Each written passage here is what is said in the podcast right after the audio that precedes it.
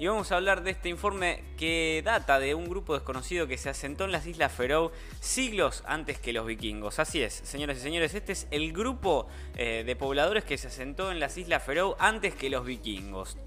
El lecho de un lago de la isla de Stuiroy eh, contiene una capa de sedimento depositada alrededor del año 500 antes, eh, antes de Cristo que documenta la primera llegada de ovejas y por lo tanto de humanos al archipiélago Raymond Bradley y Umas Ambres. ¿eh? Bueno, esto es así. Un grupo humano no identificado se asentó en las Islas Feroe alrededor del 500 DC, unos 350 años antes que los vikingos, que hasta hace poco se consideran los primeros pobladores de la zona, pero no, no era así.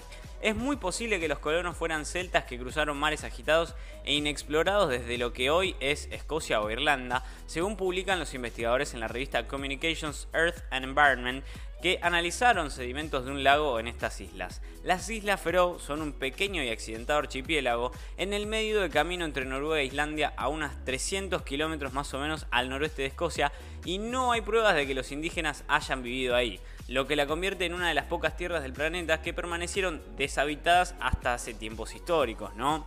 Las excavaciones arqueológicas realizadas en el pasado indican que los vikingos llegaron por primera vez alrededor del año 850 DC, o sea que 350 DC es un poquito antes, ¿no? 500 años para ser más específicos. Poco después de que se desarrollara la tecnología de navegación de larga distancia.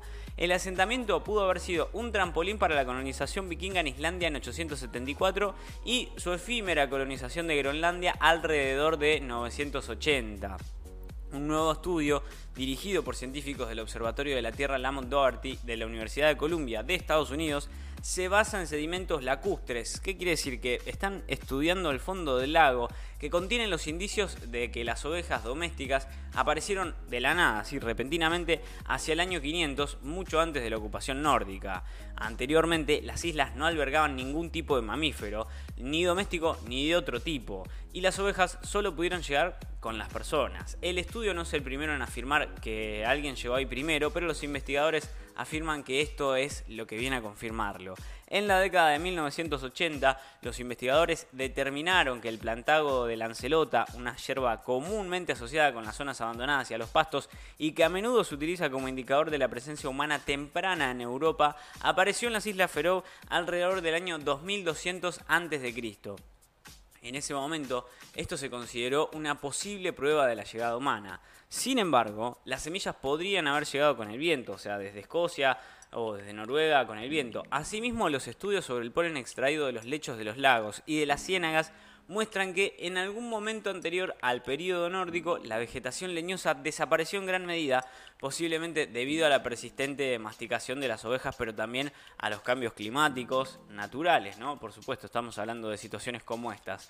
Algunos textos medievales sugieren que los monjes irlandeses llegaron a las islas hacia el año 500, por ejemplo. Se dice también que San Brendan, un famoso y viajero irlandés de los primeros tiempos, cruzó el Atlántico con sus compañeros entre 512 y 513 y supuestamente encontró una tierra llamada la Isla de los Benditos, que vaya uno a saber cuál era realmente esa tierra. Especulaciones y mapas posteriores dicen que se trataba de las Islas Feroe o las Azores que están un poco más al sur o las Canarias o que Brendan llegó a Norteamérica. No hay pruebas de nada de esto. Siglos más tarde, recién en el año 825, el monje y geógrafo irlandés Dick Will escribió que se había enterado de que los ermitaños habían estado viviendo en algunas islas del norte no identificadas durante al menos 100 años, como para que tengan una idea. Una vez más, las especulaciones posteriores recayeron sobre las Islas Feroe, pero nunca hubo pruebas, no hubo nunca pruebas. La primera evidencia física de una ocupación temprana llegó con un estudio de 2013 en la revista Quaternary Science Reviews que documentó dos parches de turba quemada que contenían granos de cebada carbonizados encontrados bajo el suelo de una casa larga vikinga en la isla Feroes de Sandoy.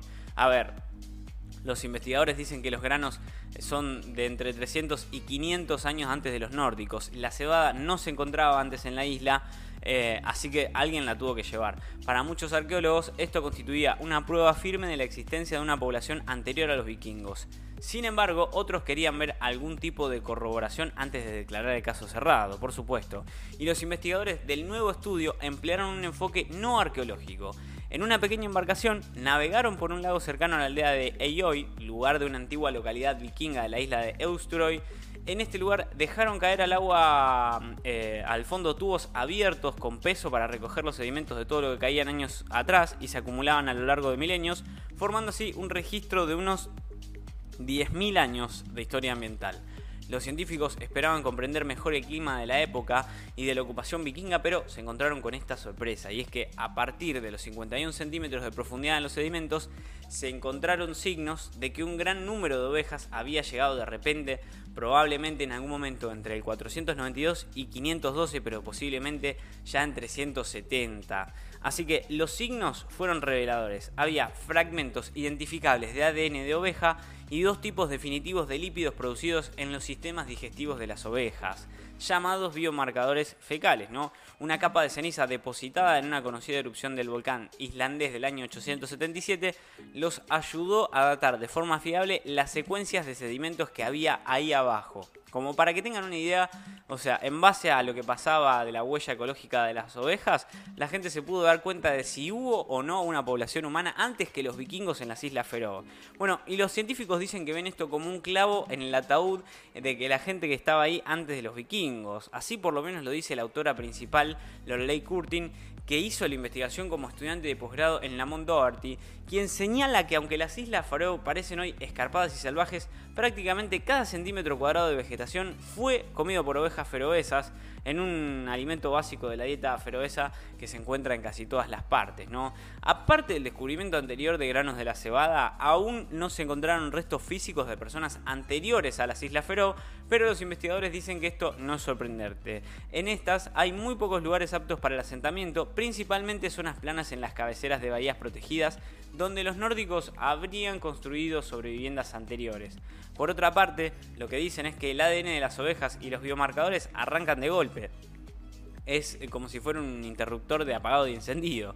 Así por lo menos lo dice el paleoclimatólogo de la Doherty, William D'Andrea, que corrigió el estudio y, lo codirigió, y señala que los marcadores se corresponden bien con los relatos de los monjes irlandeses, pero esos primeros escritos son tenues, es todo circunstancial, precisa. D'Andrea y Curtin especulan que estos primeros colonos pudieron ser celtas, aunque no necesariamente monjes.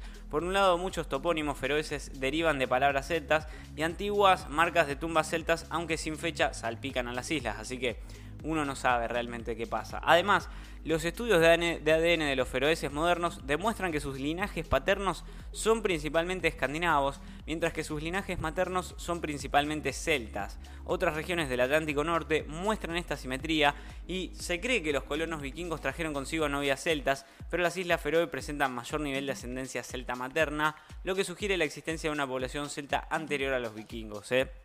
Así que bueno, el arqueólogo e investigador de medio ambiente de la Universidad Escocesa de Aberdeen, Kevin Edwards, y coautor del estudio sobre los granos de cebada de 2013, resaltó que el nuevo estudio que produjo pruebas convincentes y emocionantes de otra isla del archipiélago es de una ocupación humana anterior. Y así concluye este informe de este grupo desconocido que estuvo en las Islas Feroe o que la pobló antes que los vikingos.